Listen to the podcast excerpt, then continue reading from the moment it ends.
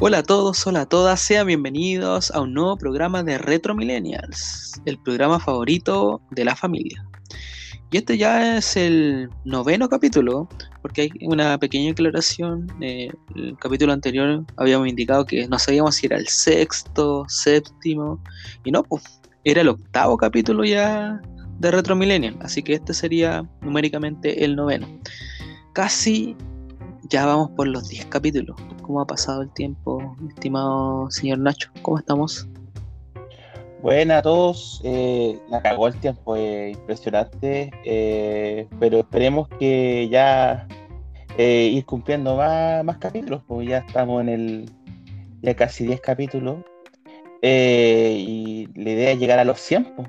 y en los 100 hay que ser una celebración en grande, yo, yo, yo pienso. Así Como que, corresponde. eh, como corresponde. Así que no, bacán, eh, muy contento de iniciar un nuevo capítulo y, y nada, pues, sean todos bienvenidos a este nuevo capítulo del- de Retro Millennials. Así es. Eh, bueno, ahora que se viene el décimo programa y lo vamos a conversar con, con Mr. Nacho, eh, vamos a hacer algunas cositas. eh, quizás, quizás prontamente se van a abrir eh, el- los espacios de, de diálogo con la audiencia. Vamos a abrir algunas páginas, algunos blogs. Vamos a ir expandiendo la franquicia. Que, que esa es la idea, que hayan espacios de donde la comunidad pueda retroalimentarnos para ver qué les parece, qué es lo que se podía integrar. También nosotros los vamos a proponer cosas. eh, queremos también traer a algunas personas invitados para que puedan como compartir experiencias retro. eh, así que se vienen, se vienen cosas, chicos. Así que espérenlo, chicas, espérenlo con ansia. Eh, antes de empezar con, la, con las pildoritas, bueno, decirle como en los últimos capítulos de que está abierta ya la cuenta de YouTube, eh, Retro Millennial Podcast, para que nos puedan buscar y les puedan dar like, like, suscribirse. eh, nos ayudaría mucho a ir creciendo en ese apartado, en el apartado de YouTube. Vamos a ir subiendo nuevos capítulos porque hasta el momento nos estancamos y no, no dejamos de subir, pero no se preocupen, van a estar todos los capítulos de Retro Millennial en ese espacio. Obviamente, para darle más más cabida en este momento a los que siguen por el podcast. Eh, vamos a, a- a los capítulos se van a subir primero por el podcast, por digamos por Spotify, por distintos canales que donde está nuestro nuestro podcast. Y después, días después, vamos a subir el, capítulo a YouTube. Así que ese va a ser como el cronograma de actividades con, con este programa. Así que, bueno, sin más que decir, partimos. Partimos y siempre vamos, como hasta, hasta ahora, eh, vamos a partir con, lo- con las pildoritas. Y la primera pildorita de este capítulo trata sobre lo que pasó con, o la finalización, mejor dicho, de la Eurocopa y la Copa América. ¿Y qué pasó? Bueno, hay, hay ganadores, hay ganadores, hay campeones. eh, por América, el campeón es Argentina en un partido contra Brasil. Se ganó 1-0 con gol de Di María. Y bueno, como muchos de los argentinos eufóricos retrataban, el primer título a nivel de selecciones de Messi. Así que le, le- aporta un granito más de, de importancia para, para los trasandinos. Toda vez que, eh, digamos que Messi sería, junto con Maradona, los máximos exponentes del fútbol argentino en la historia. Y a Messi le tenía esa deuda pendiente, ganarlo todo, o sea, lo ha ganado todo con el Barcelona, le falta, el- o le faltaba Argentina, su selección, y ahora ya, ya ganó algo. ¿Qué Después de pasó en la- 28 años, creo, ¿no? Sí, pues, 28 después de años. 28 años. eh, Sí. Entonces, harto tiempo. Se rompió la maldición, como dicen. Sí, pues, o sea, es una maldición súper larga porque uno se pone a pensar. Yo escuché algunos comentaristas que decían, hoy, ¿por qué tanta euforia Argentina por pasar las semifinales contra Colombia? Porque estaban Mm. súper felices, la prensa también. Y uno se pone a pensar que si bien Argentina es uno de los grandes del mundo a nivel de selecciones de fútbol, 28 años no es, nada, no, no es poco, no es poco. Mm. Eh, hay mucha, una generación muy grande no ha visto triunfar a su selección y, y- y- y teniendo al mejor jugador del mundo, me imagino que más frustración todavía, y teniendo tantas finales perdidas, que eso es lo también lo importante. Han tenido mucha oportunidad y no le ha salido, o no le había salido hasta ahora. Así que felicitaciones a Argentina, felicitaciones a Messi y a celebrar nomás. Pues nosotros ya tuvimos la dicha de celebrarlo dos veces, el 2015 y 2016, así que celebren ahora ustedes, argentinos, hermanos latinoamericanos, como corresponde. Eso con la Copa América. No sé qué le parece la victoria. Yo personalmente, yo quería que ganara Argentina por sobre Brasil. Merecía. No, totalmente merecía la victoria. Y por Messi, porque primera vez que gana algo con, por la selección argentina. Así Entonces, bonito, bonito, bonito, merecido el triunfo argentino. Y aparte que Argentina igual fue mucho más que Brasil. En, ¿Tú, tú Sí, no, yo encuentro que, Argentina fue más que Brasil. Y Brasil, harto teatro. Sin, sin ofender a, si no escucha alguna persona que sea brasileña. Pero, eh, o sea, demasiado teatro, en opinión personal. Así que no, mereció el triunfo de Argentina.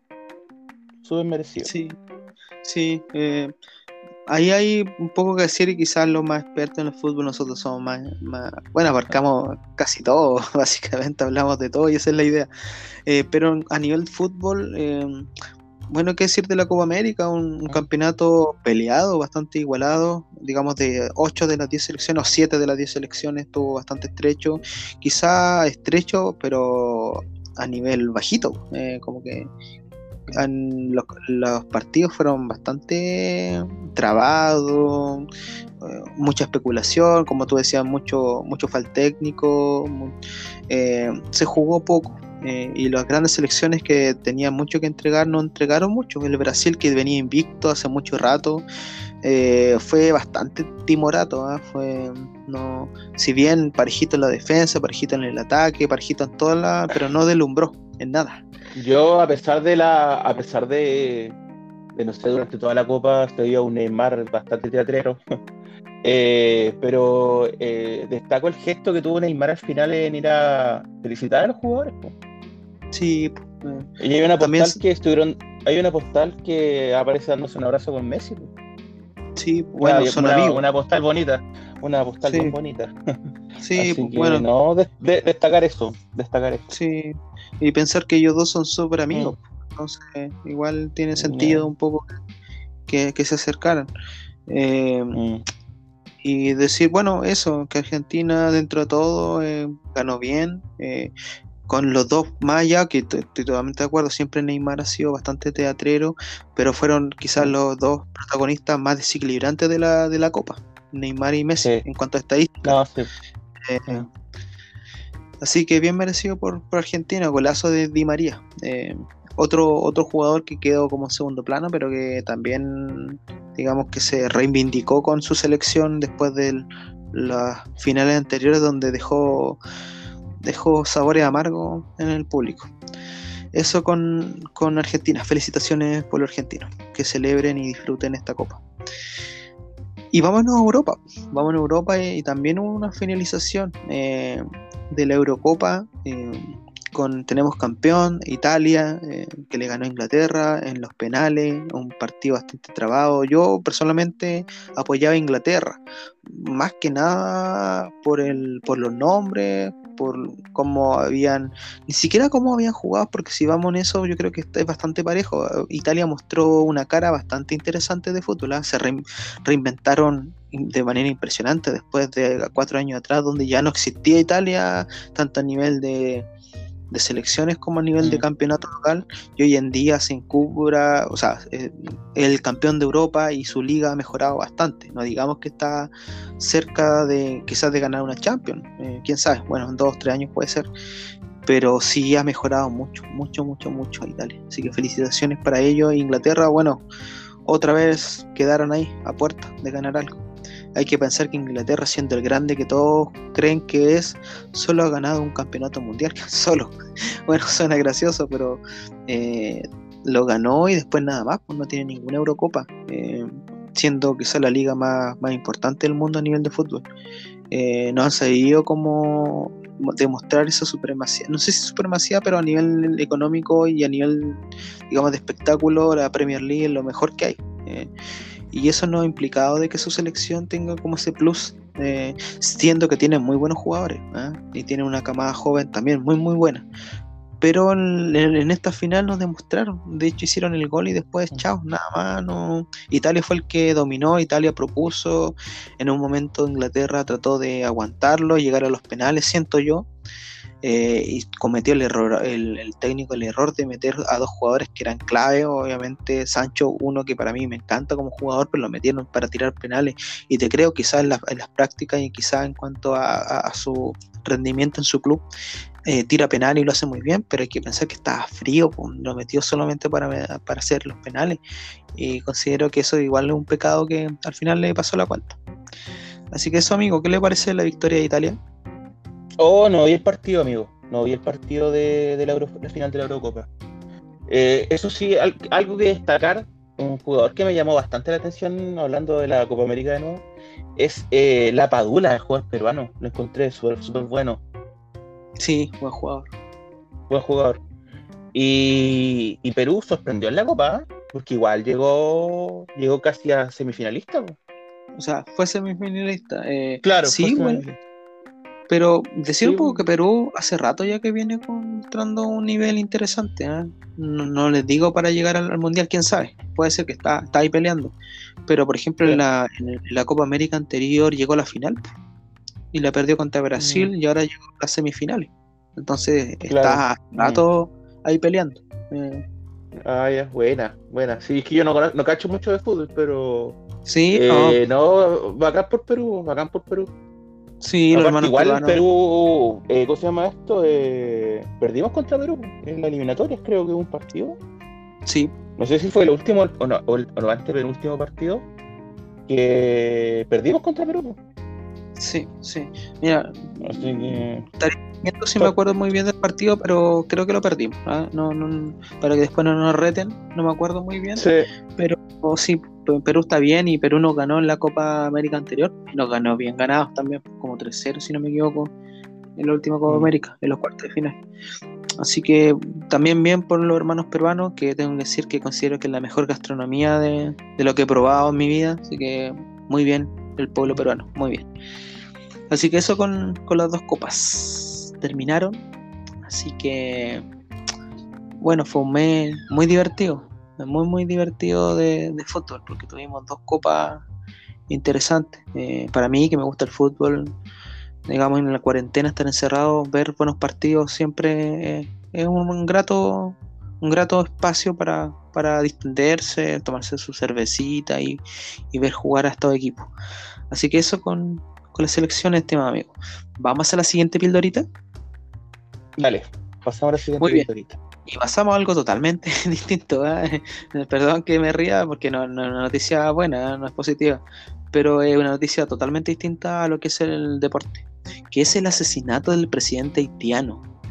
Eh, y lo, pongo a tapete porque me pareció sorprendente, sobre todo en esta, en el siglo XXI, no para decir oh, que ingenuo, eh, se da mucho todavía, que hay muchos golpes de Estado en el mundo, hay muchas muertes, pero uno siempre se sorprende como que se llega a, esto, estos límites donde la digamos lo, eh, lo, que está como construido como institucionalidad se rompe a, ese nivel.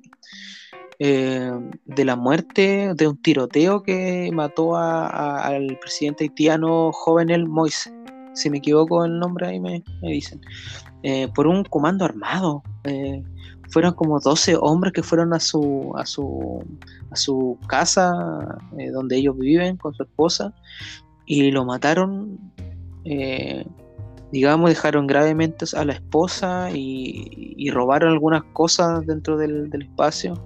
Así que sorprendente, un país que digamos el más pobre de, de Latinoamérica, donde hay alto nivel de, digamos, de escasez de todo, eh, donde la estabilidad política, económica, eh, militar, eh, todo está desestabilizado, todo está mal. Hace mucho tiempo, no se ha logrado generar como un, un, clima de equilibrio, de, tranquilidad en ese país, lo que da mucha pena pensar que tanto tiempo han estado en, este, en esta posición sin que la ayuda digamos, le haya permitido salir de este espacio de disconfort. Eh, siguen ahí, siguen terribles. Y esto ha implicado también a nivel, digamos, de ciudadanía que haya una nueva ola de miedo y lo que implica que se vayan yendo del país. eh, a distintos países. Creo que está también un tema grave con, los inmigrantes haitianos que querían irse a Estados Unidos. Eh, entonces, complicado, que, que, mal, qué terrible que, que, terminara todo en, la muerte del, presidente. No sé cómo era el presidente, qué pifias, qué, qué, cosas negativas tiene, pero a pesar de eso yo creo que no es la forma. Nunca va a ser la forma de mm. destituir así a alguien. No sé qué te mm. parece. No, eh, lo mismo que dices tú, pues, esa no es la forma de como de arreglar las cosas. Hace tanto contra la vida de una autoridad, contra la autoridad máxima, eh, eh, súper mal, pues, mala, súper mala la, lo que pasó, pues, lo que pasó y, y no sé, lamentable lo que está pasando con este país. Eh, bueno, y muchos países que están en las mismas situaciones, pero esperemos que que, que los demás países se den cuenta de esta situación y, ayudar, ayudar a estos países que, están en constante conflicto. Sí, sí. Acá hay harto interés. Me imagino que esta inestabilidad de este país responde también a, intereses, digamos, políticos extranjeros, de, intervenir, después de, de, no intervenir, de aliarse con, con los que están en el poder y algunos con los que están en, la contra, los que están en, digamos, no son los, los, mm. que están partidarios de eh, o en contra del gobierno. Entonces ahí siempre hay una, lucha de poder que hay intereses económicos que no solamente vienen de, del mismo país. Acá Haití un país eh, caribeño, un país que... Mm. Dime. Lucha de ideologías. Pues también, lucha de ideología, hay que pensar mm. es un país que fue que estuvo bajo el dominio de los franceses mucho tiempo, hasta que dejó de ser la colonia francesa, eh, empezaron a, buscar instancias de representación, hubo mucho, eh, digamos, mucha inestabilidad, eh, a nivel político hubieron mucha, no sé, más que coima, hubieron fraude, hubieron dictadores, digamos, gobierno, gobierno de lo que hicieron fue desestabilizar más el país, no, ha tenido un tránsito terrible el, pueblo haitiano, así que mi condolencia a la familia, eh, hay muchos haitianos en Chile, así que me imagino también que están muy atentos a lo que está pasando con, con su país y lamentable que, porque me imagino que tienen familia ahí todavía. Sí. Así que eso, el pueblo haitiano también, saludos cordiales. Eh, somos todos hermanos de una gran nación que se llama Tierra. Así que todos estamos conectados. Eh, así que eso con la noticia del asesinato del presidente. Desde lo que se sabe, fueron eh, algunos ex militares colombianos junto con algunos con estadounidenses, un par de estadounidenses fueron los que se metieron en, en, la residencia del presidente y ahí lo mataron ya lo tienen como identificado, ya, los tienen, de hecho. Así que ah, bueno. eso y nada más que decir. Pasemos a la siguiente pildorita, ¿te parece? Dale. Y la última pildorita de este capítulo tiene que ver con el estreno de Black Widow, eh, la, la Viuda Negra. Eh, y qué decir sin spoiler, ¿ah? eh, bueno, la última película que saca Estudio Marvel, junto con Disney. Eh, es basada en los cómics, con tiene algunos elementos de los cómics, digamos, porque el, universo extendido de Marvel toma a los personajes y toma ciertos elementos que son propios de los cómics y, y lo transforma en algo propio del universo cinematográfico, no, no es tan, tan, tan similar a lo que es el cómics agrega ciertos elementos, toma algunas referencias, algunos villanos y, los transforma en algo que, sea como coherente con su universo. ¿Ya? Pero en ese, en esa, digamos, en ese universo y en esa filmografía que tiene Marvel, sacaron esta última película que sale en los cines. Eh, porque como está abriéndose un poco el camino a, los, a la apertura de los cines, por lo menos en Chile, creo que se va a poder ver en cines la película. Eh, ah, ¿Se va a poder? Sí, ahora que, con el cambio de plan paso a paso se van a poder abrir cines, con aforo limitado por supuesto, pero se va a poder. Ah, ya. Sí, pues, Entonces, ser así, pues. Incluso yo estoy pensando en ir mm. alguna, no sé si esta película en particular, porque no, no, no, me, no me calienta mucho, digamos, no, no me prende mucho el ver Black Widow, porque creo que, como muchos decían, la crítica viene a destiempo.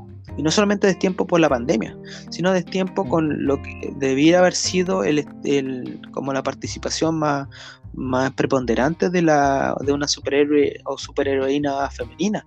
Eh, creo que Marvel desperdició una gran oportunidad de marcar un camino y un precedente en cuanto a tomar atención de la superheroína. Eh, un universo tan machista por lo demás, donde los principales héroes son hombres, tenían a Black Widow, la habían desarrollado dentro del, de Capitán América, dentro de, Avengers, y pudieron haberle dado una película antes. Eh, para poder conocer y para que fuera también interesante, porque digamos que, bueno, no es spoiler, porque ya hace tiempo que se dio la última película de Avenger eh, en Game, donde ella muere. Entonces, esta película cuenta el pasado, un pasado, y ya sabemos cómo termina este pasado, en la muerte de ella, entonces no explica cosas que ya no, quizás ya no importan tanto. Entonces, creo que es una película que viene no bien o no llegó en el momento adecuado, llegó muchos años después. Eh, ahí no supo leer Marvel, de hecho hasta, hasta DC lo hizo con Warner, lo hizo antes con, eh, con La Mujer Maravilla. Se arriesgaron a, presentar a, este personaje que ya tiene un respaldo. Mujer Maravilla tiene un respaldo mayor porque es más conocida, pertenece a un universo que dentro del cómics era más popular. Eh, quizá La Viuda Negra no es tan popular porque Marvel como cómics era inferior entre comillas, a DC. Pero una vez que el universo Marvel se posicionó fuertemente a nivel cinematográfico, pudieron haber hecho algo más. En un momento incluso metieron al Hombre Hormiga, a Doctor Strange, Strange eh, han metido muchos personajes que eran secundarios, Guardianes de la Galaxia, que antes de ser populares eran personajes B o C dentro del mundo del cómics Marvel y los posicionaron en un primer nivel gracias a que se arriesgaron. Entonces sorprende un poco que no se arriesgaran alto con antes con, con Black Widow, sobre todo que era Scarlett Johansson, que era una actriz consolidada dentro de la industria, que generaba también opiniones positivas en cuanto a su a su performance como viuda negra. Entonces, la crítica va un poco a eso, que esta película ya no le importa a nadie. Eso, más que nada. Eh, ahora ya no le importa a nadie. Quizás si yo te digo 10 años atrás, 7 años atrás, sí, sí, prendía un poco más. Pero hoy en día no tanto. Eh, y sobre todo porque no entrega nada nuevo a lo que va a pasar en el futuro. Eh, yo no, no, he visto, eh, de la crítica, no he visto la película, no sé los créditos y habla un poco del futuro. Sé un poco de que da la señal de una nueva viuda negra, de una nueva actriz que toma el manto de, este personaje, de esta superheroína. Pero más que eso, no entrega muchas luces de lo que se viene hacia adelante en Marvel. No, no hay mucho. Entonces, ¿qué decir? Dentro de lo que se ha indicado como, como crítica o como opiniones del, de la prensa especializada, un poco que a nivel de efecto técnico, a nivel de CGI, a nivel de, producción, qué decir, pues tiene la estampa ahí, el, timbre Marvel, nada que decir, pues, es fenomenal, fenomenal. Eh, a niveles técnicos, a niveles de, de, efectos especiales. Efectos. Sí, eh, muy bien, muy bien, porque todo lo que sale de Marvel, creo yo, tiene una muy buena factura. En cuanto a trama floja, dentro de lo que indican. En cuanto a desarrollo del personaje, flojo, porque, como decía anteriormente, no importa mucho, habla del pasado, no, no, no, agrega nada más al, personaje mismo. Eh, así que solo en el apartado técnico, en cuanto a efectos especiales, podríamos decir que es una película que vale la pena. Pero en cuanto a trama, en cuanto a todo lo que tiene que ver con el desarrollo del personaje, no, no, no, no aporta mucho más. Así que Obviamente los que quieran ver la película, véanla, formen su propia opinión. Eh, y ahí si quieren no me dicen, eh, no, Mr. Towers, yo creo lo contrario, es una super película y bienvenido sea, todos tenemos opiniones distintas.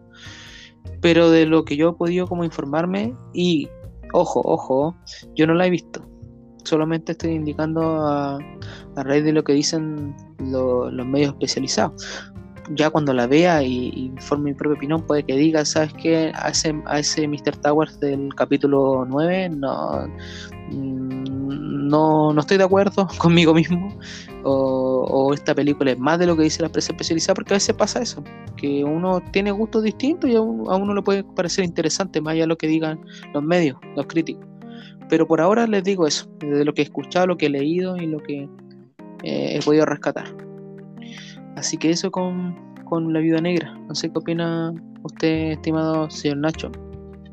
Eh, bueno, eh, esa película no, la conozco. Y eh, no sé, pues, ojalá que todo lo que dice la prensa, que la película ahí no va se reyerta un poco. Pues. tampoco hay que pensar tan negativo. Quizá la película tenga algo entretenido, no sé. Pero nada, eso, esa es mi opinión.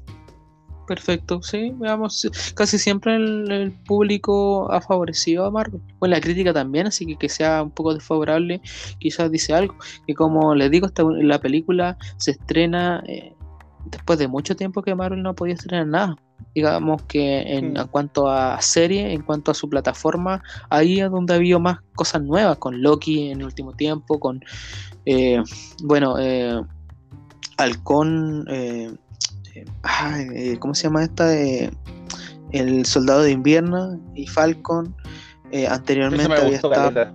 El Soldado de Invierno. ¿Mm? Me gustó, ¿Te gustó? caleta. Sí, buenísimo. y anteriormente había estado WandaVision. y antes había estado la segunda temporada de Mandalorian. Entonces la Disney Plus, Disney Plus ha tenido ha tenido harto movimiento pero el universo cinematográfico no tanto, obviamente por la pandemia. Pero ahora yo creo que con, estas medidas, con, la flexibilidad que existe hoy en día, porque se han bajado los casos en el mundo en general, o en gran parte del mundo, porque hay unos focos de contagio nuevamente, como ya en la tónica del coronavirus. Pero la cosa es que se han abierto los cines, yo creo que se van a estrenar más películas. Se viene una película que yo espero harto, que son los Eternals. Así que ahí vamos a tener un capítulo especial para hablar de, de esa película. Eh, porque le tengo fe, ¿eh? tengo fe. Se ve, por lo menos el tráiler me dejó bastante interesado. Y se vienen otras películas más. Eh, así que ahí vamos a ir viendo cómo se da este año con, Marvel y con la industria cinematográfica. Aquí la vamos a tener y vamos a hablar de eso, por supuesto, en este, en este lindo podcast Retro Millennial. Así que eso con la película. Eh, nada más que decir, empecemos con los temas y Obviamente el primer tema se lo voy a dejar a usted, maestro, eh, especialista, para que nos pueda comentar. Dele nomás. Eh, bueno, yo les voy a comentar hoy día eh, el decepcionante anuncio de Nintendo de esta consola portátil que ya lleva como más de cuatro años ya en el mercado, que es la Nintendo Switch. Y esta semana anunciaron el nuevo modelo que se llama Nintendo Switch OLED bueno, las características que, va a traer esta nueva consola de Nintendo eh, dentro de toda la familia Switch es que eh, va a traer, eh, bueno, una de las primeras características importantes que en vez de, de llevar los 32 GB que llevan los modelos originales de, Switch, ahora va a llevar 64 GB de capacidad. ¿ya? Ah, ¿ya? Y bueno, bueno, y Nintendo, como siempre, te va a obligar a seguir comprando micro SD para aumentar la capacidad de la consola. Eh, lo otro interesante es que eh, va a incluir un, en el dock donde se pone la consola para jugar en modo televisor, va a traer un puerto LAN para conectarte a internet vía cable. Bueno, igual bueno que, incluyan este, esta entrada para conectarte a internet por vía cable, pero eh, hoy en día las redes Wi-Fi son bastante potentes, pues entonces, bueno, algo para tener más, estabilidad en la conexión, a jugar online quizás, pero las conexiones Wi-Fi hoy en día andan súper bien, pues, así que bueno, igual um, te agradece, te agradece para tener una conexión estable si querés jugar con amigos. Eh, bueno, eh, lo otro es que eh, si ya tenía una Switch, ¿para qué te vaya a comprar este modelo? Pues si lo único que cambia en general es la pantalla, que es un poco más grande y OLED. Y esta misma tecnología OLED fue ocupada en la PlayStation Vita que fue un fracaso, ¿ya? Mm. Y esta tecnología tiene ya más de 7 años, pues, entonces, bueno. Lo otro, eh, bueno, lo, que lo que esperábamos mucho era una Switch más potente, con mayor capacidad gráfica, eh, bueno, con que, la salida de televisor hubiera sido 4K, no a, no a 1080p. Eh, y no sé, más, más, más, potencia, pues, más potencia. No cambió nada. Bueno, No cambió nada, no cambió nada. Lo único que cambió fue que la pantalla OLED tiene tecnología OLED y un poquito más grande. Nada más. Porque en, la Switch, en la Switch original la pantalla tiene como unos bordes negros. ¿Cachai? Pero esta le, pusieron como esta, tecnología que traen los celulares, ¿cachai? Que la pantalla eh, eh, es ocupada porque no tiene. Claro, esa tecnología, ¿cachai? Y eh, eso, pues, bueno, y ojalá que con este modelo solucionen el tema del, de los Joy-Con, porque eh, con el mucho uso eh, está el problema del drag Rift, que es que el, el personaje se te, se te, mueve solo. Los análogos te duran con mm. cueva tres meses. hasta, la, hasta la Nintendo 64, eh, que tiene un análogo súper duro, te dura años. Entonces, ojalá que solucionen ese problema de los Joy-Con porque se dañan de manera súper fácil con el constante uso. Y eh, bueno, el lanzamiento va a ser el 8 de octubre en Estados Unidos y acá en Latinoamérica se supone que tiene que llegar para la Navidad, por lo que me estoy informando. Así que, eh, bueno, eh, un lanzamiento decepcionante, un anuncio decepcionante en lo personal. Yo me esperaba una, una consola más potente, con más capacidad, y nada, pues Nintendo una vez más durmiéndose en los laureles para. Y te ponen este, este modelo para vender más consolas, pues, para seguir sí, pues, vendiendo más Switch de lo, mientras lo, mientras de todo lo que ha vendido hasta ahora hasta, hasta la actualidad. Eh, eso, Ojalá que, bueno, eh, como consejo para las personas que, que, no, que no tienen Nintendo Switch, es una buena oportunidad para hacerse con este modelo para aquellos que no tengan la consola, porque trae, trae más cosas. La pantalla más grande, bueno, no son, bueno, no son grandes, tampoco grandes avances, o sea, la pantalla más grande y eh, el tema del, del dock, que ahora trae como, creo, creo que el, para apoyarlo en la mesa el dock, ahora trae una, una, patita más grande, trae una pata grande, porque antes traía una patita chiquitita que era bastante inestable. Ahora eso, eso cambia. Y eh, eso, y para los que ya tienen la Switch, o sea, es un gasto innecesario. y, el precio, y el precio van a ser 300, y el precio eh, van a ser 350 dólares en Estados Unidos. Y bueno, acá en Chile yo creo que la van a vender como a 500. Conociendo cómo acá el tema del mercado de videojuegos, yo creo que la van a vender al doble. Sí, porque sería como 250, 260 mil pesos chilenos que debería costar, pero obviamente con los impuestos, con la aduana y todo, te sube, yo creo que va a estar, si la, la Switch normal está a 330, 350 mil pesos más o menos en Chile, esta debe estar a los 400, 450 incluso. Eh, sí, yo creo que 500 a todo de reventar. Conociendo cómo son las, sí, conociendo cómo son las tiendas acá, está ahí yo creo que la, sí, la, la vender acá al doble. Con lo que pasó. Eh, y el lanzamiento, oh, ya, dije el lanzamiento, el 8 de octubre en Estados Unidos. Y en Latinoamérica va a llegar para la temporada de Navidad. Así que, bueno, un gasto innecesario para quienes tengan la Nintendo Switch. Yo no tengo Nintendo Switch. Pero ¿sabéis que Tengo la esperanza que, que cuando se lance este modelo OLED, el nuevo, este nuevo modelo de Nintendo Switch, eh, baje de precio el modelo normal el que, que se lanzó el año 2016. Y que la Lite baje, baje más de precio. Porque igual es un modelo bastante económico para adquirir. La única pues, desventaja es que no puedes ir, no puedes sacar, claro, no puedes ir, no puedes sacar los joysticks en la, en la Lite. Es netamente pues, portátil. es una portátil, sí. Eh, es interesante, ah, interesante porque yo igual me lo pensaba y creo que lo habíamos planteado en un capítulo anterior, de hecho, de ver esta consola o pensar esta consola como quizás solamente como una portátil para quienes eh, no tienen la necesidad de verla en una pantalla grande. Eh, obviamente se entiende y la Switch en pantalla grande y todo juego en pantalla grande igual adquiere otro sentido, pero no sé si uno quiere una consola portátil y esta generación no la trae porque trae este híbrido que es Switch eh, la, la Lite es un buen una buena posibilidad. Sí, una buena opción. una opción lo he planteado también eh, en algún momento.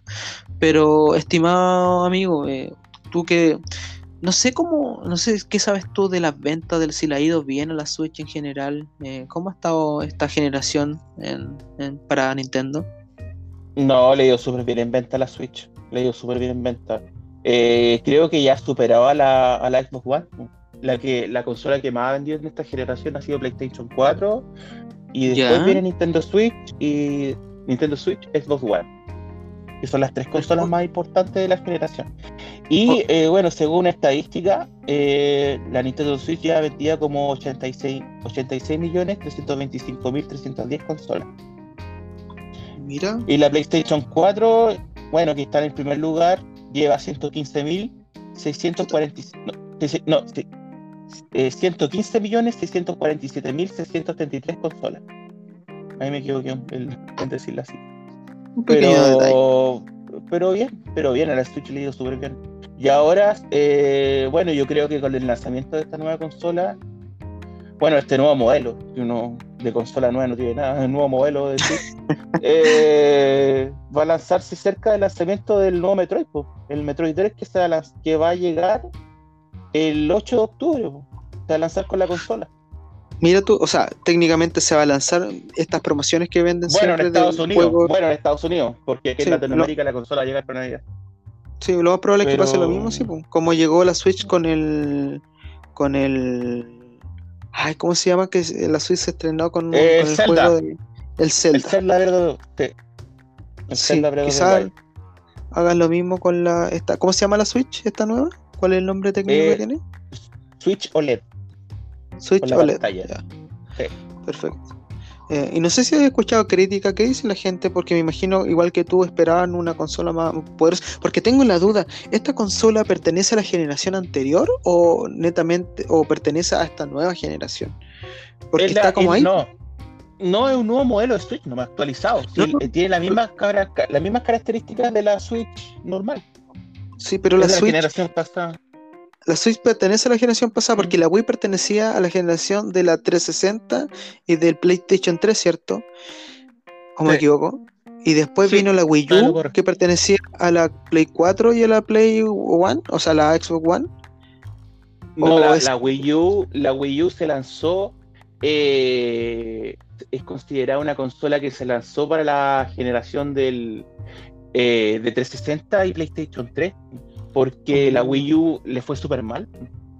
Sí, pero se pensaba como para competirle a quiénes. ¿A esa generación o a la generación 4 y Xbox One? Porque me genera la duda porque quedó como al, a, la mitad, Es que, es, que la, es que la Wii U se lanzó eh, ya prácticamente cuando estaba finalizando la generación de PlayStation 60. Y después le fue tan mala la consola que estuvo vendió como dos años. A ver, 2012 creo que se lanzó la, la Wii U. 2012, 2013, 2014. 2015. Bueno, sí, técnicamente fue lanzada quizás para competir con PlayStation 4 y Xbox One. Sí, pues los cálculos. Por, claro, porque después la Switch se lanzó el año 2016, cuando ya las consolas igual llevan sus par de años ya en el mercado la, la Play 4 y la, y la, y la One. Sí. Bueno, es posible pensar de que mm. Nintendo no está en, en esa competencia de, de, sacar consolas, ellos están como en punto aparte. Es como. Sí, es que lo que pasa es que Nintendo, Nintendo está enfocado en su público, no, no está ni con competir con Sony y con Microsoft. Sí. Esa es, mi, esa es la conclusión que tenemos muchos.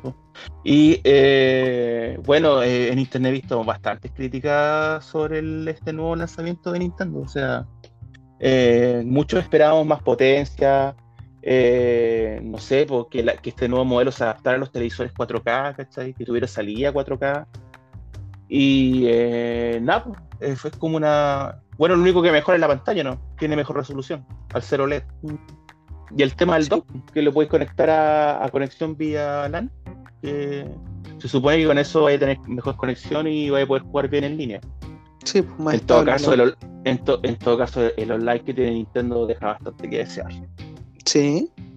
Sí, es bastante malo el online. Pero ojalá que con esto mejore un poco el tema.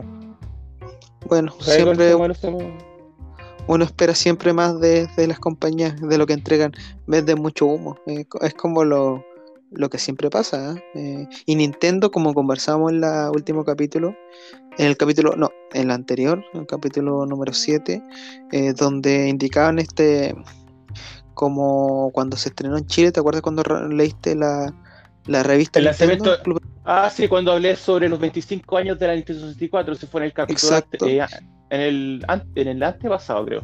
No fue en el pasado, fue en el antepasado. Y en ese capítulo hablaban de que iban a lanzar un, un proyecto que era eh, esta, esta cuestión con disquete con mayor capacidad. Eh, sí, el, el, sí, el Nintendo 64 DD.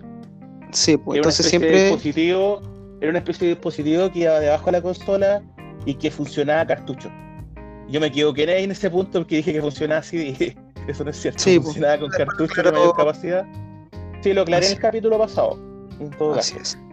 Eh, eh, pero eso, o sea, y ese, ese dispositivo nunca se lanzó en, en, en acá en Latino, o sea, en el mundo en general solamente se quedó en Japón. Sí, entonces mucho humo. Nintendo mm. tiene eso de, de, vender muchas cosas y al final, eh, al paso de la historia, te das cuenta que no, no pasó nada, no pasa nada. Eh, hablando un poquito, hablando un poquito de la Wii U, sabéis que es una consola que hoy en día eh, sigue valiendo bastante dinero, ¿ah? pero es una, es una consola que tú para emular es, es, perfecta. O sea, tú puedes emular arcade, consolas de generaciones pasadas, está Y de emular súper bien. Así que yo la Wii U eh, la recomiendo bastante para el tema de emular, de jugar eh, emuladores en la consola. Mira tú, eh, una consola fallida lamentablemente para Nintendo, un fracaso, gran fracaso para ellos, después del éxito de la Wii. Pero pero eso, qué bueno que tenga algo bueno, aunque se veía bastante bonito. Sí, la consola es bonita. Sí, lo, malo, lo que pasó en la. Yo creo que lo, que perjudicó a la consola fue el tema de las bajas ventas. Y bueno, la escasez de títulos que hubo en su tiempo igual. ¿Y por qué crees tú? ¿Qué pasó? Porque después del éxito de la Wii, donde vendieron, creo que ha sido la consola que más vendió, o una de las más, porque la Play 2 creo que ha la. Mm. Lo conversamos una vez. Pero después del éxito de la Wii, ¿qué pasó con la Wii U? ¿Qué no le gustó al público? ¿Qué pasó ahí? ¿Qué crees tú? Saliendo un poco el tema. Mm, yo creo que el, tema de, la, de los pocos juegos, quizás. Yo creo que eso lo, lo llevó al fracaso. Yo creo que el, tema de los juegos, pocos lanzamientos, porque hubo un tiempo que Nintendo igual estaba como súper así como eh, sin juegos. Yo creo que el mismo fenómeno que le pasó a la Xbox en su tiempo, que no, que eh, no sacaba ni un exclusivo. La escasez de exclusivos y las, y las bajas ventas. Que era, una consola que no te traía a comprar. Aparte, igual en ese tiempo, en ese tiempo estaba con todo el, con toda la Play 3 y la 360. Entonces... Sí, y todavía la Wii mm. a venta. La Wii vendió mucho tiempo. Entonces... la, Wii, la Wii fue una tremenda consola. Yo lamentablemente no la, no la pude eh, tener porque yo tuve 360. Y a pesar que la consola, igual la 360 la, disfruté harto, después de haber sido un fiel seguidor de Nintendo durante gran parte de mi infancia y adolescencia, eh, de ahí me pasé a la, a la 360, me pasé a Microsoft. Sí. Pero, eh, o sea, yo creo que lo que gatilló el tema del fracaso de la Wii U fue la baja porque la consola vendió muy poco. Yo creo que ese fue el problema, el problema general que causó la, mala acogida de la consola. Hay que pensar como casi como una línea cronológica, porque obviamente el resultado son las malas ventas y por eso también como alimentó la necesidad de tener una nueva consola que es la Switch, bueno, hay que pensar qué generó las malas ventas, porque me imagino que igual, por ejemplo, de algo me acordé, por ejemplo, cuando se lanzó la, la Wii U, eh, varias compañías eh, se quisieron trabajar con Nintendo y sacaron juegos AAA que estaban en 360 y en Play 3 y fueron lanzados para la Wii U. Pero después vio estas compañeras, estas compañías se dieron cuenta que Nintendo estaba tan, tan metiendo tan mal que le dieron la espalda. Y fue algo como pareció que le pasó a la Nintendo 64 quizás, con la llegada de Sony. Ya, perfecto. Porque Sony porque cuando llegó, llegó Sony con su PlayStation, eh, las compañías, la Nintendo 64, le dieron la espalda. Ninguna, ninguna de esas rayadoras quería hacer juegos para Nintendo por la baja capacidad de los cartuchos que ocupaba la Nintendo 64. Y en, no sé, pues los CD era mucho más fácil desarrollar. Entonces, eso. Sí, eh, entonces eso, yo creo que, bueno, Nintendo siempre da para mucho debate y, quizá lo hemos conversado anteriormente, pero siempre bueno como volver a, plantearlo sobre la mesa, en la razón el por qué una consola eh, fracasa. Eh, y aún viniendo de una consola anterior donde había tenido tan buenos réditos como la Wii. Entonces la Wii U, ¿qué pasó? Uno, uno de los aspectos, yo estoy muy de acuerdo con lo que tú dices, que es básicamente eh, la poca variedad de juegos que existían, porque muchas de las desarrolladoras decidieron no apostar por la Wii U por mm. términos de prestaciones, eh, también eh, por, la, por los pocos como estrenos o pocos juegos que eran propios de la consola, que eran que eran, no sé, los Mario, los Zelda, juegos clásicos. Yo creo que lo. Yo sé, sabéis que yo en lo personal, bueno, a mí me encanta Nintendo, ¿ah? Pero yo pienso que eh, Nintendo está muy enfocada en el público family friendly. Yo creo que eso igual le juega un poco en contra a la, a la compañía. Bueno, ahora en la Switch se ha visto un poco más lanzamiento de juegos indie y todo el tema que estos tipos de juegos son enfocados para gente igual mayor, como de 25 barrillas, ¿cachai? Pero, eh, o sea, no sé, pues la, el tema de Nintendo es que debería como dejar tanto el, tema del family friendly en, su, no sé, estaría enfocarse en el público infantil, pero igual tenemos como, hay gente eh, ya de edad, ¿cachai? Que extrañas como esos juegos así como de esos juegos como de clasificación clasificación madura, ¿cachai? Esos juegos de terror eh, que, que, se lanzaban en Nintendo. Por ejemplo, un juego tremendo que se lanzó en la GameCube fue Eternal Darkness, que era un juego estilo. Eh, es, creo que era Survival Horror el juego. Era como la mezcla entre terror y Survival Horror. Era como, era como un Resident Evil. Pero es un tremendo juego, es un tremendo juego. O sea, juegos de esa categoría se extrañan en mm. las consolas de Nintendo. O un, juego de terror exclusivo, un juego de terror exclusivo para Nintendo. ¿Cachai? Mm. Como que eso se extraña es un planteamiento súper interesante porque podríamos indagarlo mm. y profundizarlo en algún capítulo, porque perfectamente uno puede pensar, quizás esto apostaron deliberadamente por ese público, dijeron, es nuestro, en nuestro, en nuestro espacio, ah, de aquí no nos vamos a mover porque de aquí podemos fluctuar mucho, porque si uno piensa para la familia, yo creo que tienes mucho, e incluso pensar mucho más que el público gamer que juega la PlayStation o la Xbox, puede sacar incluso más público.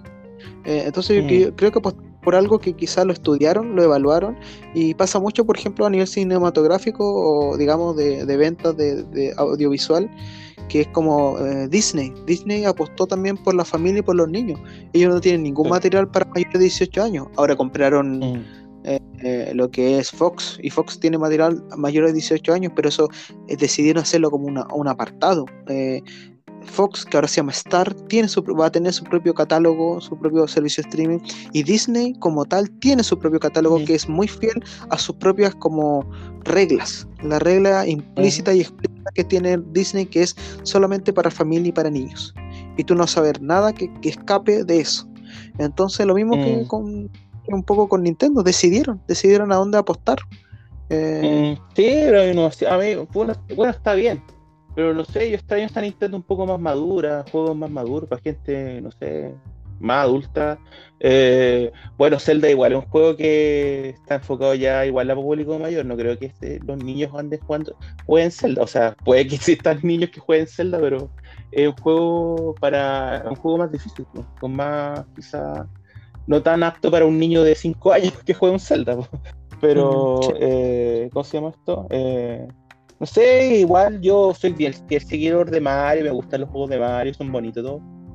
Pero eh, este año Nintendo como que se enfoca en todo tipo de público, no solamente en lo que es family friendly. Mm. Esa es como mi, opinión, eso es lo que yo pienso. Sí, sí, rescatable totalmente. Y sobre todo tú que eres un seguidor desde la infancia, entonces que fue creciendo con Nintendo y en algún momento decidió como guiar su camino con Nintendo porque ya no te representaba.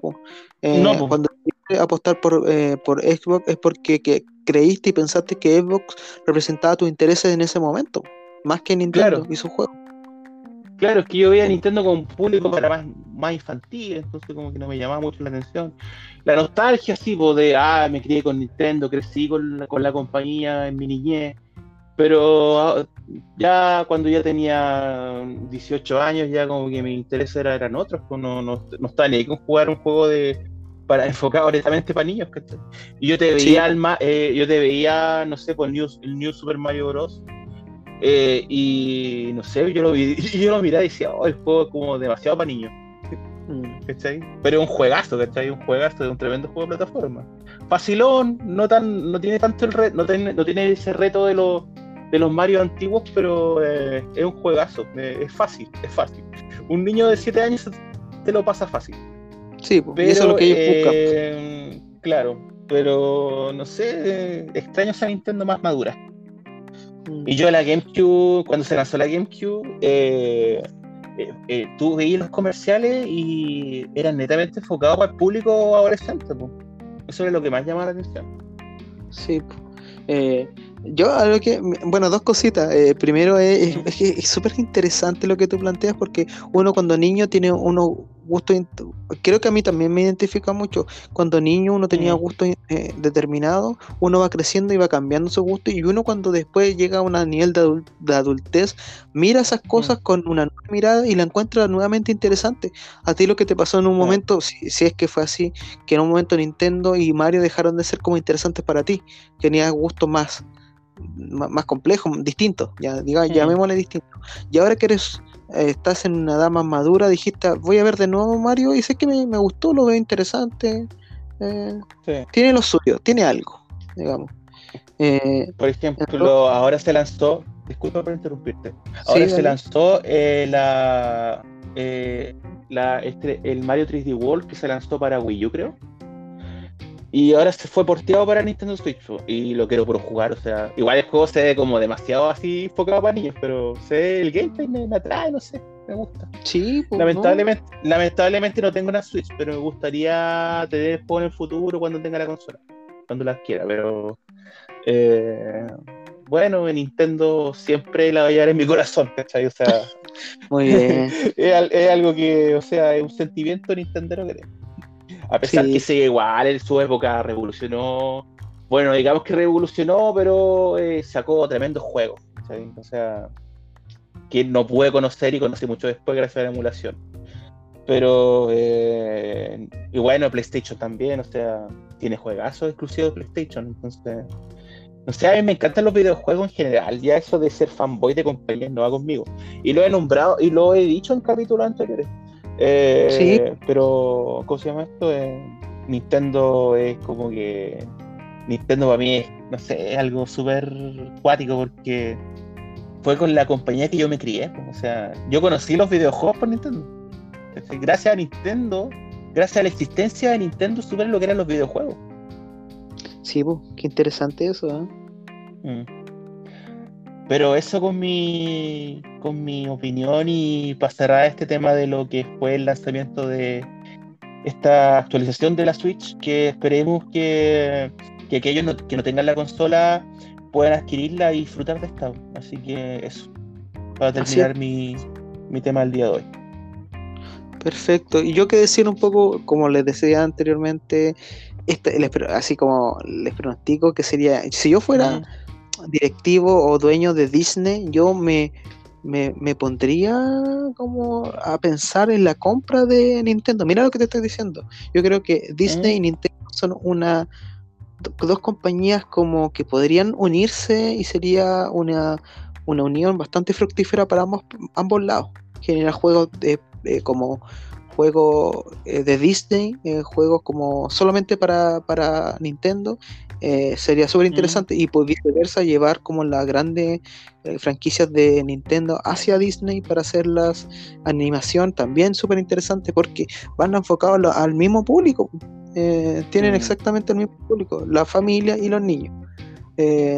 Entonces sería una fusión interesante así que si me está escuchando algún directivo de, Disney se lo da, piense en comprar Nintendo sería interesante esa, esa fusión eh, así que me pongo a pensar el maravilloso mundo de Nintendo, así la fusión de, eh, de ambas compañías. Pero eso, eso con, con Nintendo y la Switch y esta nueva Switch OLED, creo que se llama, ¿no, estimado? Sí, Switch OLED. Así sí, nada, nada nuevo, eh, nada nuevo. solamente vender más, más consola, un poco más de lo mismo. Exactamente, un poco más de lo mismo, esa es la frase de cliché de la nueva Switch. Así es. Entonces, estimado especialista, le agradezco nuevamente por su, por su exposición, por su, por, por su tema interesante de esta semana. Y me tocaría a mí.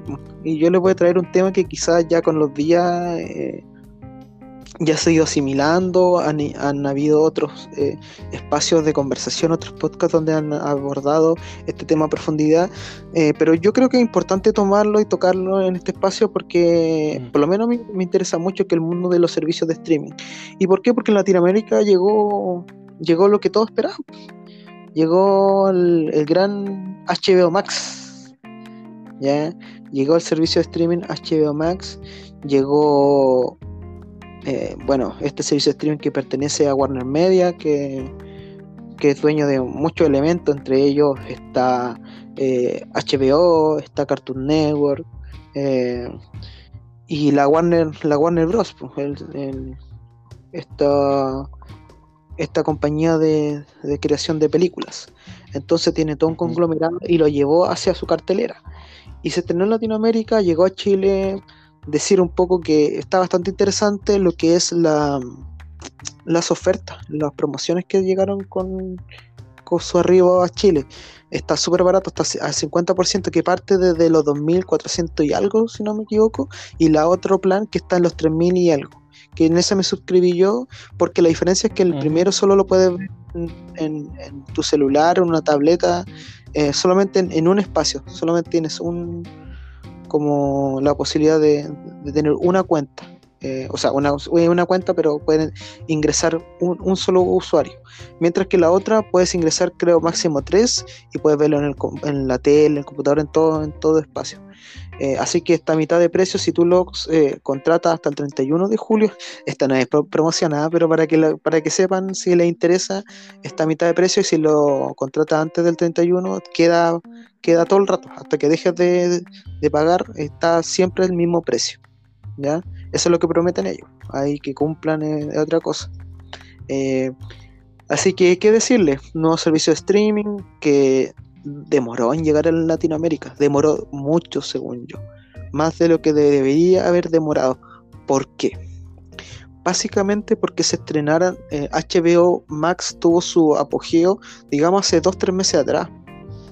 Donde se estrenó King Kong, o sea, se estrenó Kong vs Godzilla, Godzilla vs Kong, donde se estrenó la Liga de la Justicia, el corte de Zack Snyder, donde se estrenó eh, La Mujer Maravilla, eh, que se estrenaron en esta plataforma a la par con, con el cine, porque básicamente lo que estableció Warner en su momento, que fue muy debatido en Estados Unidos por los directores que forman parte de él y que hacen películas para Warner, que no estuvieron muy de acuerdo que se, estrenara al unísono en la plataforma y en cine. Esto lo hicieron básicamente porque había espacios para estrenarlo en los cines. Si digamos están todos cerrados, pues estamos todos en pandemia. Eh, entonces yo creo que fue una movida bastante interesante para traer a suscriptores a su servicio de streaming. Cosa que odió muchos directores como, eh, ah, como Nolan, por ejemplo, que eh, encontraron que, que- y en esta volada que tienen estos directores de que no, se, no es lo mismo verlo en el cine que verlo en una pantalla de televisor, que es verdad, la experiencia es distinta. Pero si tú no tienes la posibilidad de ir al cine porque estás en cuarentena encerrado y en cuánto tiempo más no vas a poder, yo creo que es súper válido el- lo que hizo Warner y Fox HBO Mm. Max de- de- en este servicio. Eh, entonces, por eso te digo que demoraron mucho en llegar a Latinoamérica, porque ese público que quería ver esa, esas películas las tuvo que ver de otra manera. Las tuvo que comprar quizás por, unos por algunos servicios, o yo creo que la, mayor, la gran mayoría fue lo que hizo, que es ter- eh, encontrar en las páginas amigas, digamos, donde se piratea, el ver las películas. Entonces eh, se perdió ese, ese, ese hype de contratar HBO para ver esas películas. Sobre todo cuando HBO Max eh, en Latinoamérica tiene esa yayita de que los estrenos en cine, estas películas grandes, estos AAA, no las van a dar Ya. al unísono cine. Se va a dar un mes después eh, que hayan salido en el cine.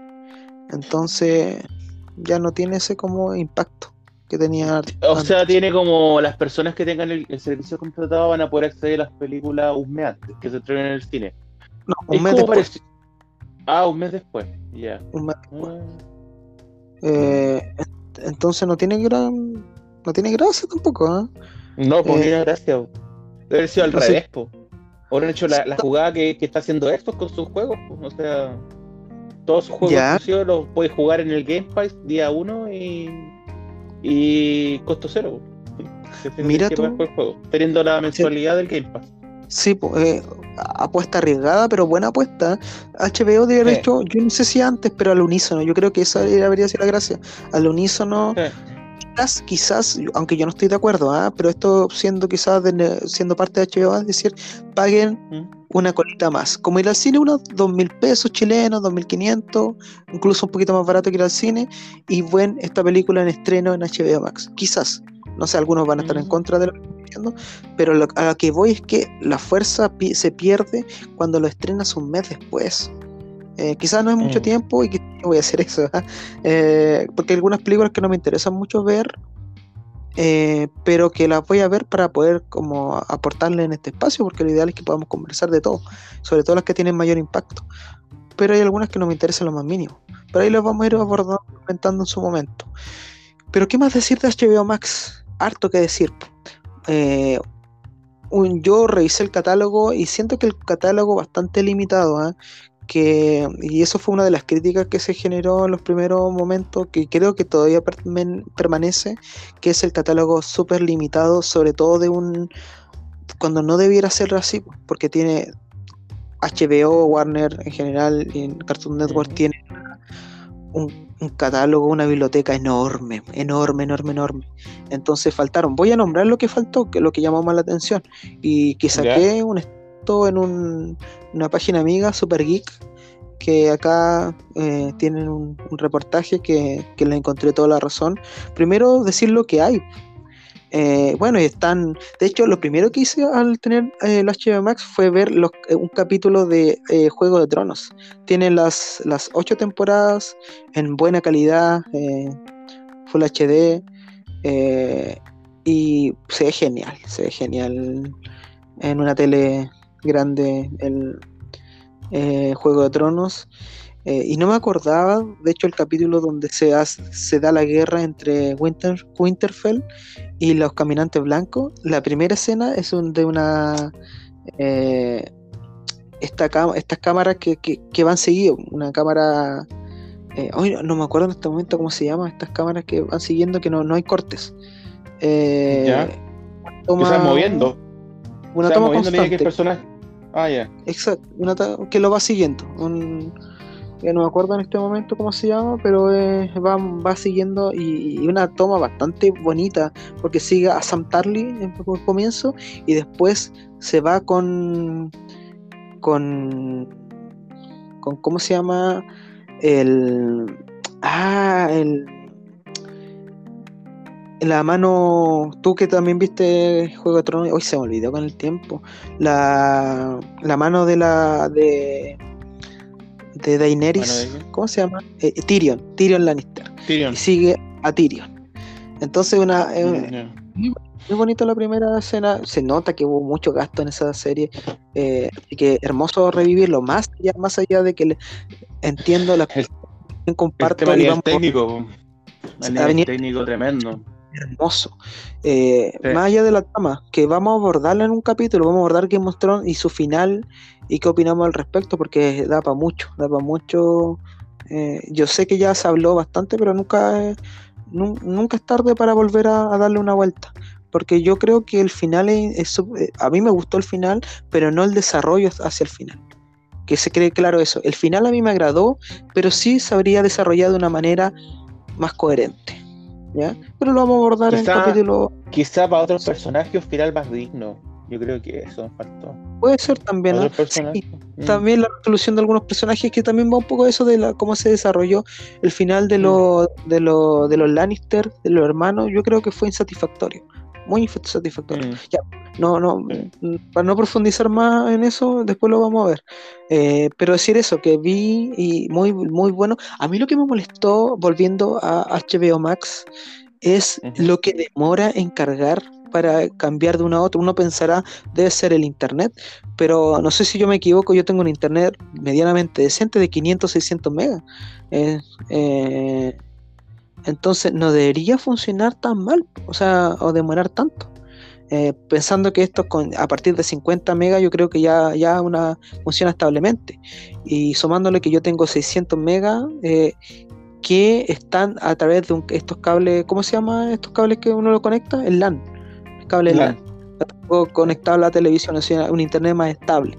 Entonces no va un poco por, por la velocidad, sino que va por el por cómo demora las transiciones de, de carga entre desde que uno elige un, una serie, eh, te, te, mandan a, las temporadas y uno elige el capítulo. es un poquito traboso. Eh, no me gustó tanto esto. Eh, sumado que al buscar el catálogo es súper difícil también el encontrar cosas.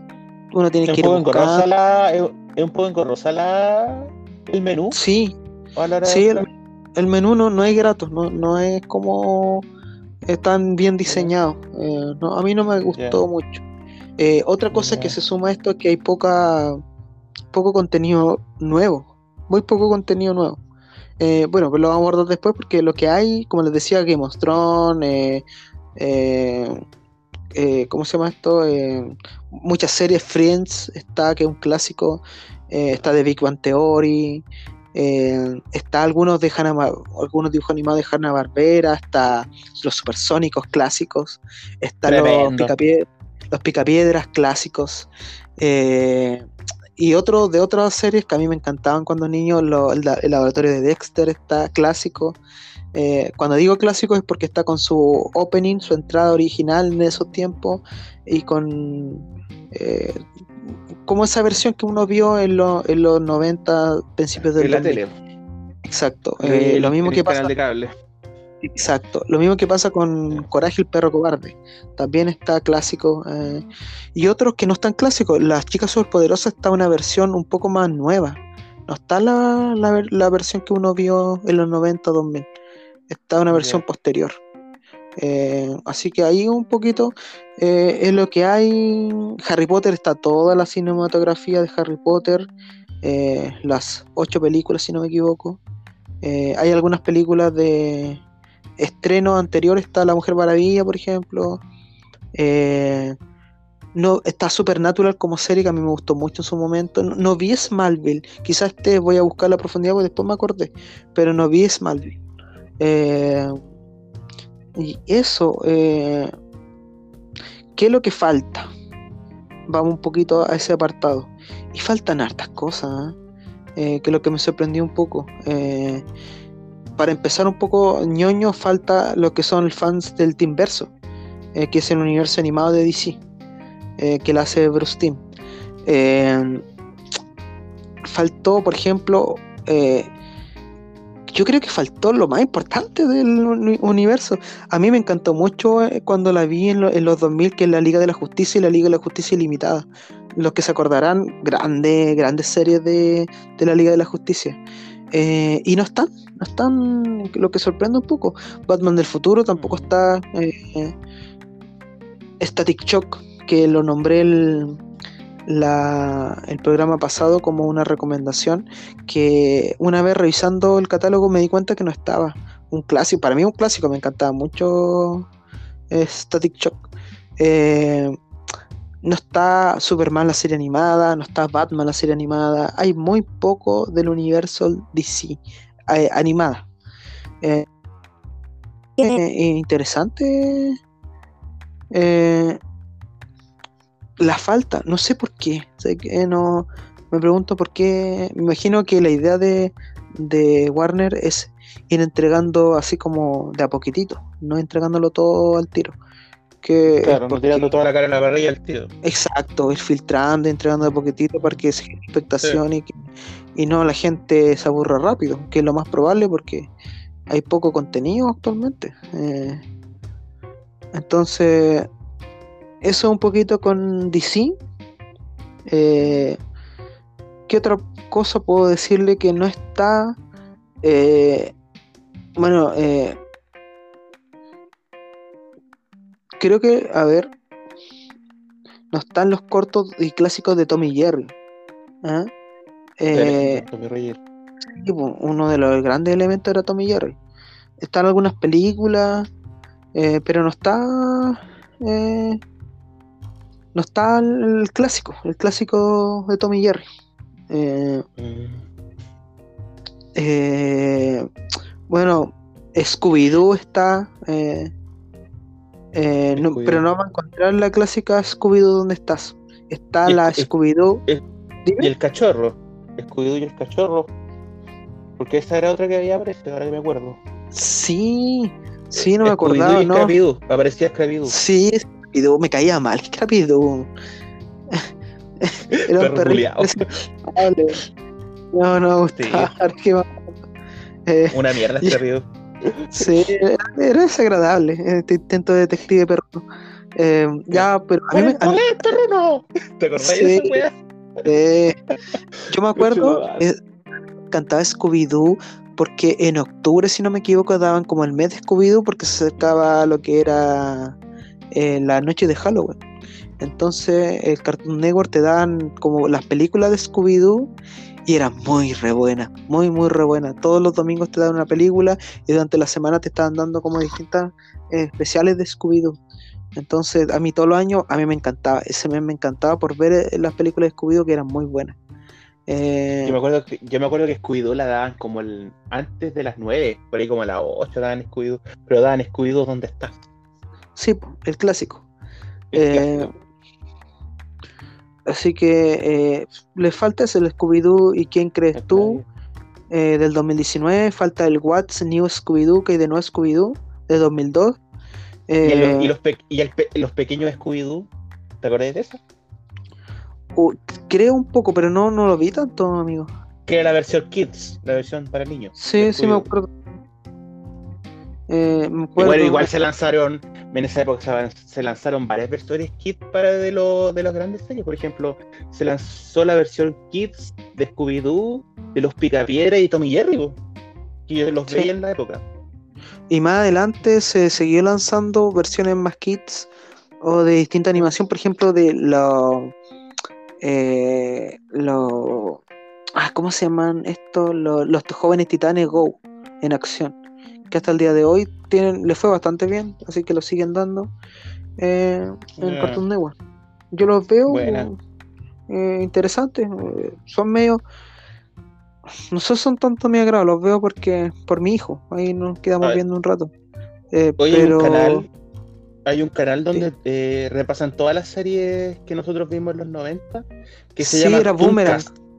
Tooncast. Ah, cambió el nombre. Ya. Sí, Tooncast. Ahí dan todas las la, la, las series animadas que veíamos cuando niños. A, a eso voy, po, a eso voy. Estos tipos de Cartoon. Solo. Cartoon Network tenían tanto material que tenían el Cartoon Network, Cartoon Network. Y aparte Sí. tenía en ese momento, me acuerdo con más viejo, el Boomerang que se llamaba, de serie, pero mucho más vieja en ese tiempo, que era de, de casi todo de Hanna Barbera, y ahora se llama Tunkas, que me imagino que eran las Tunkas. series que para nosotros eran actuales en ese tiempo, en los 90 y en los 2000, que ya, ya son Sí. clásicos en día. Eh, así sí. que tiene mucho material Cartoon Network, solo Cartoon Network, para entregar al HBO Max. ¿Qué decir Warner? Eh, ¿Qué decir HBO con sus series que son de la mejor calidad que, que hay? eh, que siempre sacan bueno. Ah, estaba, bueno, es decir, de la serie estaba Chernobyl dentro del servicio, estaba eh, Watchmen, que esa la quiero ver sí o sí porque no tenido tiempo de verla. Eh, y hay, hay varias, buenos. HBO tiene un- una cantidad de series buenas, de buena factura, que, que la, quizá la invitación un poco más de ver HBO Max es tenerlo todo ahí, todo ese material ahí juntito para llegar y, y mirarlo, que es lo que Mm. yo estaba haciendo. Así que yo les voy a decir que, bueno, antes que nada, que es lo que yo creo que una de las cosas que más faltaron en, en que lo que falta en HBO Max Latinoamérica es sin duda South Park. Sin duda, sin duda South Park es quizás lo más potente que falta en, bueno, de muchas cosas más en esta plataforma para Latinoamérica, porque en, Estados Unidos está, está South Park. Eh, eh, así que hubo harta crítica porque no estaban sus temporadas en HBO Max. Eh, así que eso igual dolió bastante. Mm. Y para compensar un poco está la serie que para mí una de las mejores series del momento, a mí me encanta, que es Rick and Morty gran serie, pedazo de serie, que decir de Rick and Morty. Eh, eso, eso es algo agradable, de tener las temporadas y verla ahí. Eh, así que eso por HBO Max. También decir que HBO Max trae. Eh, trae muchas. Bueno, y este es por el catálogo de Warner también, muchas películas clásicas las películas, muchas películas de Hitchcock, muchas películas de Kubrick están ahí, así que es una oda al cine clásico de grandes directores. Así que por eso y mucho más yo le doy el sí a... Y, y por el presente y por el futuro más que nada, por lo que nos puede llegar a entregar HBO Max en cuanto a contenido que trae. Entonces, uno que le tiene harta fe a, lo que nos pueda entregar en, los próximos meses, así que eso me da como la sensación de seguir eh, pagando la suscripción para seguir teniéndolo. Así que mi humilde opinión, amigo, es que contrátenlo, porque está barato, muy barato. Eh, y, y, porque el catálogo en sí de Warner es muy rico en contenido. Y hay que pensar que este contenido de Warner que está distribuido a distintos servicios de streaming, principalmente Amazon y Netflix, de a poco se va a ir saliendo de esa plataforma y ir incorporándose solamente a HBO Max, como lo hizo, por ejemplo, lo está haciendo Disney, que todo el material que estaba distribuido en Netflix y Amazon ya no les pertenece a ellos y volvió a su casa matriz que es Disney. Lo mismo está haciendo HBO mm. Max. en un, en un futuro, si quieres ver algo como de lo que te estoy hablando, ya no lo vas a poder ver ni en Netflix ni en Amazon. Lo vas a tener que ver en HBO Max. Así que por todo eso, yo les recomiendo contratarlo, amigo. Eh, en esta pelea de los servicios streaming, yo les podría decir que mi ranking actual, eh, primero está Netflix, segundo estaría Amazon Prime y tercero pongo HBO Max por sobre Disney. A mí sí que Disney no me prende tanto eh, como lo, hace, lo hizo HBO Max porque, porque tiene presente por el contenido que tiene y por el futuro que, espero de HBO Max. Y por último, porque las series de HBO me, me interesan más que ver alguna serie de Disney. Por ejemplo, de las nuevas series de Disney, si creo quiero ver Mandalorian, Loki, sí, me, me, me, tinca, me, me, prende, e incluso WandaVision, no, no tanto el Soldado del Invierno y Falcon, no, no me prende tanto. Pero eso lo veo aparte, no, no, me, no, me hace el hype, no me genera el hype de querer contratar el servicio para poder verlo. Prefiero verlo en otro contenido, de otra manera, entre comillas, ilegal, pirateo. Eh, pero prefiero eso que contratarlo, pero creo, creo que al final la voy a contratar igual a Disney, porque tiene... sí, pero yo creo que al final voy a contratar Disney igual, ya tengo ya tengo a Amazon, tengo a, Netflix, tengo a HBO Max. Yo creo que voy a terminar contratando a, Disney, eh, pero más que nada por, por tener y poder hacer review acá en este espacio para conversar de los nuevos estrenos de, series principalmente. Pero no es algo que me prenda, que me caliente, realmente. Así que eso, estimado eh, estimados especialistas. No sé qué le parece de lo que le he dicho, ¿le calienta eh, como las ganas de poder tener este servicio de streaming o no tanto? Eh, actualmente no tanto porque no hay nada que me llame la atención de, de, de, HBO Max. Y eh, bueno, yo tengo contratado actualmente Netflix, que lo ocupo bastante. Y tengo Amazon Prime netamente porque ocupo harto Twitch por eso yo creo que más lo contraté a Amazon Prime que por la serie. Porque me, me suscribo a los canales por, con Amazon Prime. Entonces, más que nada, por eso contraté Amazon Prime. Pero eh, lo que más consume yo creo que es Netflix. Hay harta serie buena y película buena.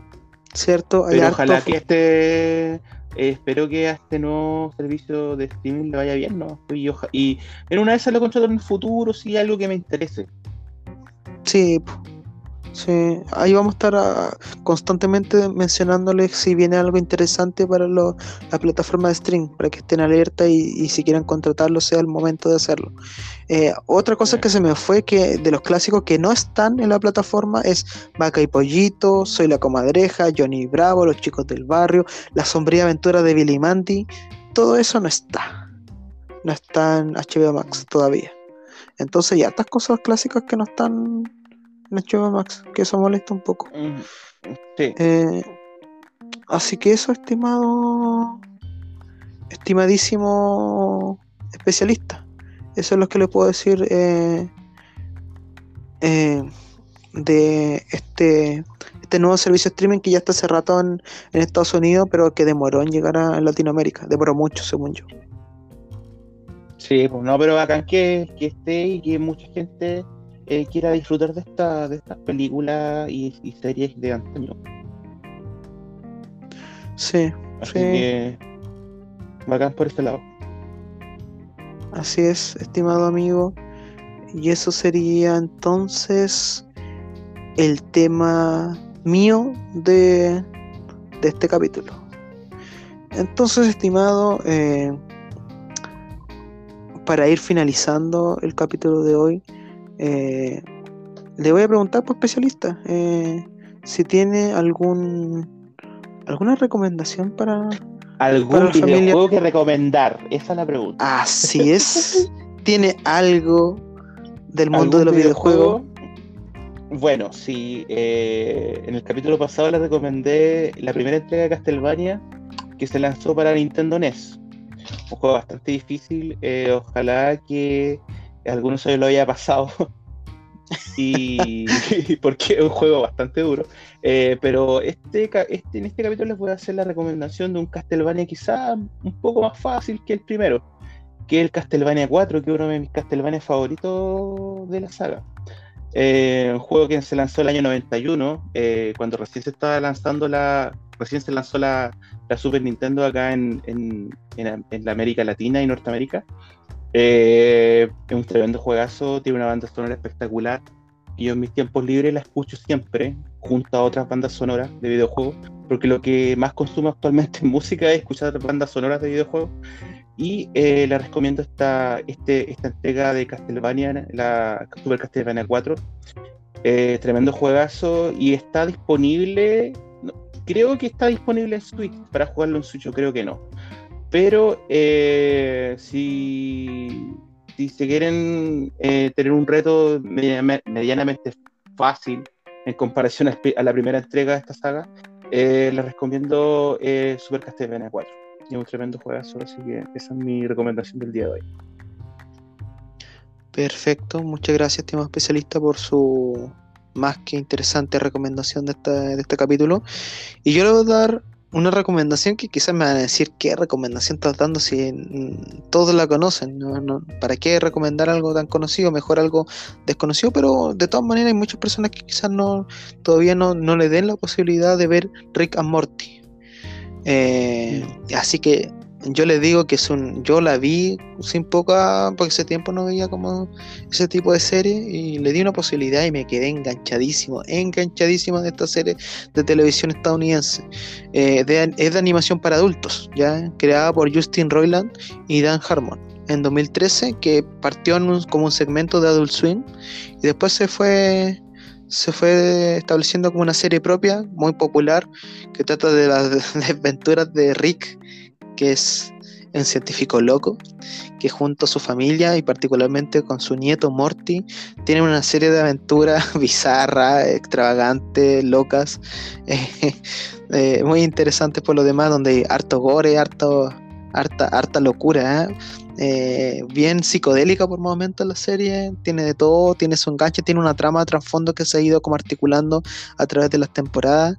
Eh, así que yo lo recomiendo, es bastante interesante para verlas como capítulos, o sea, capítulos separados, sin continuidad, pero también para verlas como un, continuo, porque hay hartos elementos de que uno quizás al verla más de una vez te permite, porque tiene varias capas, básicamente, varias capas de profundidad, que si tú la ves detenidamente te puede dar para especular mucho sobre la historia misma de, de Rick and Morty y cómo se va articulando temporada a temporada y se va complejizando, hasta el punto de que uno ve cierta, bueno, hay una continuidad, ya para los que creen que esto es una serie de capítulo a capítulo como autoconclusivo y que no tiene trama, tiene una trama que se va articulando con el paso del tiempo.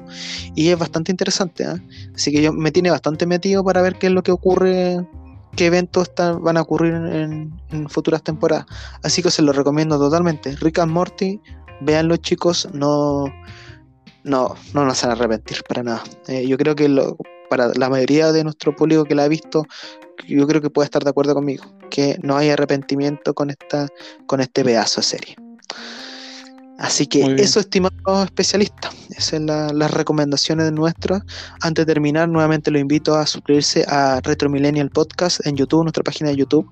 Pongan me gusta, suscríbanse, y voy a ir subiendo material, vamos a ir subiendo material nuevo eh, para que tengan ahí los capítulos compactos para que lo puedan remirar, reescuchar básicamente nuevamente a, través de esta plataforma. Y prontamente van a tener nuevas noticias, nuevas cosas, nuevos adelantos que se van a venir para el programa. Se viene el capítulo 10 y ahí van a ver algunas sorpresitas. Así que eso, estimados especialistas, ¿algo más que decir como despedida?